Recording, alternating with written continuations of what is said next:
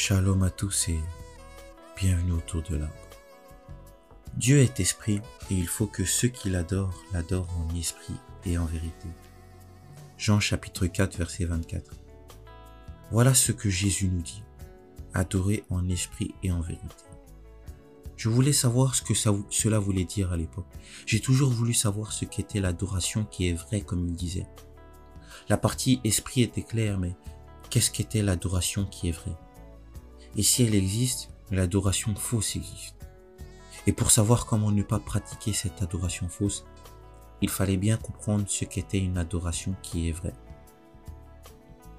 Comme pour toute chose, la réponse est dans sa parole.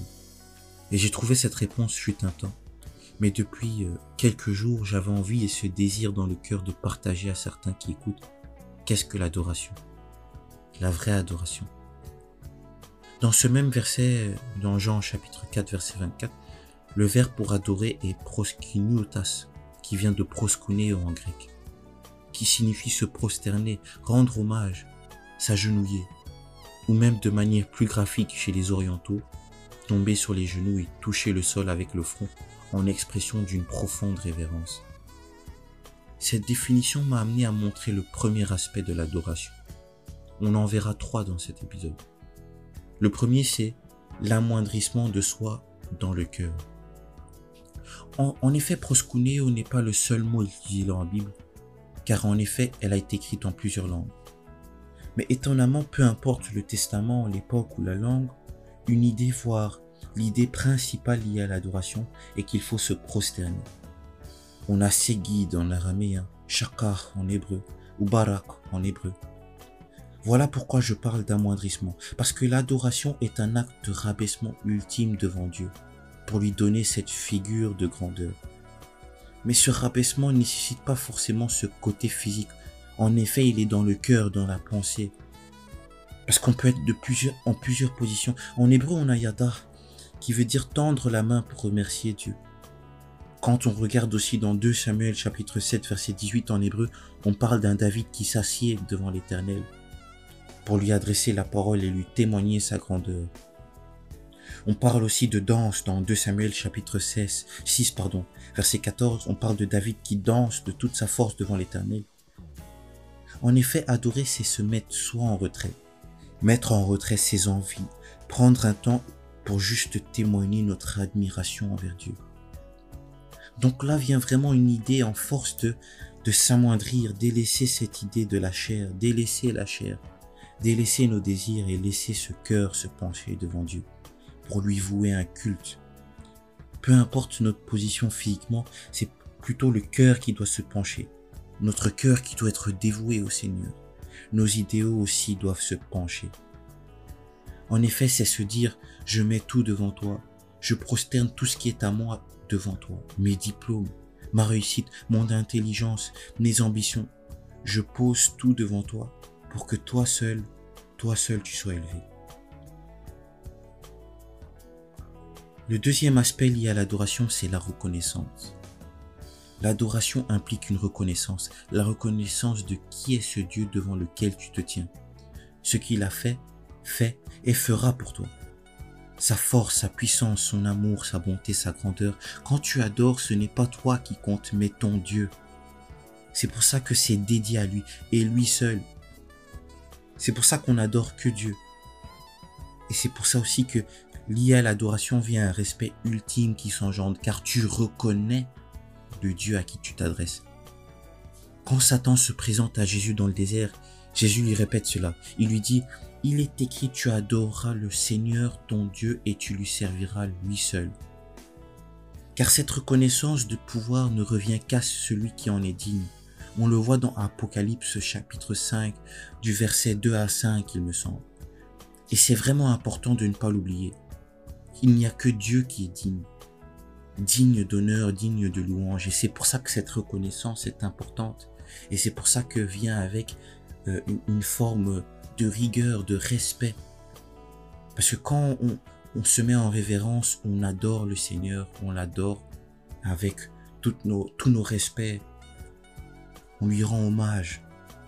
Et cela, c'est très important, c'est une clé très importante de l'adoration. je voudrais finir avec ce troisième point. C'est que l'adoration, c'est pas forcément un chant et un hymne. À l'église, souvent quand on parle d'adoration, on a cette image de, de moment de chant où tout le monde est pris par les émotions, les tripes d'une chanson.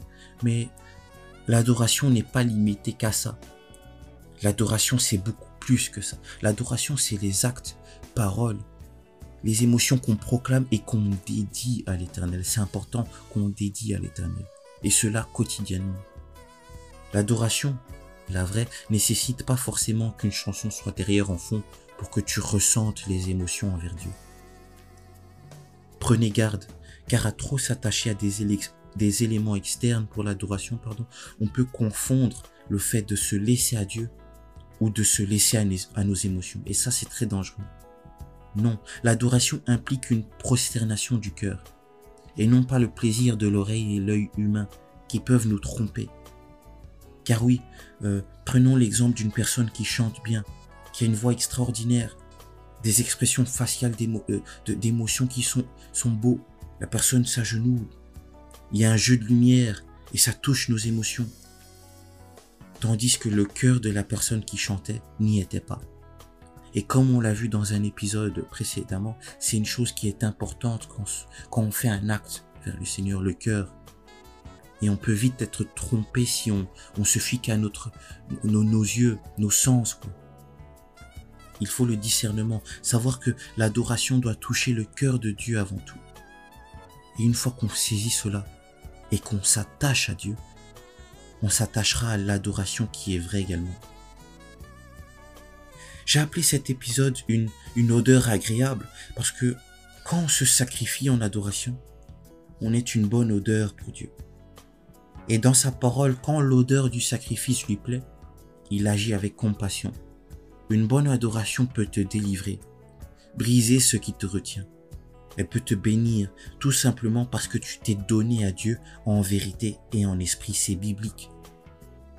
En effet, l'adoration brise les chaînes. Quand tu adores Dieu avec l'idée de juste l'adorer, le Seigneur se plaît. Et si le Seigneur a un regard favorable envers toi, il ne peut que te bénir c'est biblique. C'est ce qui est écrit dans la parole de Dieu. Il te donnera les réponses que tu attendais. Il te montrera ce que tu voulais voir. Il te rassurera. Il te mettra dans le chemin, dans la voie où tu dois être, parce que tu l'as adoré comme il fallait. J'aimerais finir avec une prière, comme d'habitude, à chaque épisode. Seigneur Père de gloire, nous venons à toi pour pour devenir les adorateurs que tu, as tant recherchés. Aide-nous à, nous détacher de, nos sens, de, ce qui n'est pas à toi. Amène-nous à nous prosterner, pencher notre cœur envers toi.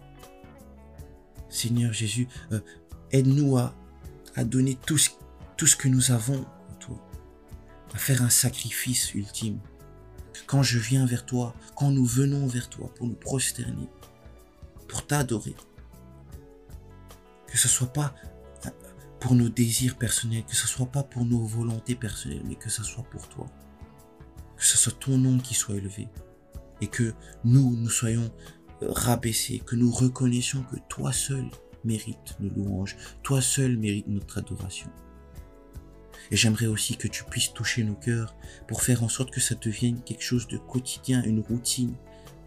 Mais une routine agréable, une routine du cœur, une routine sincère.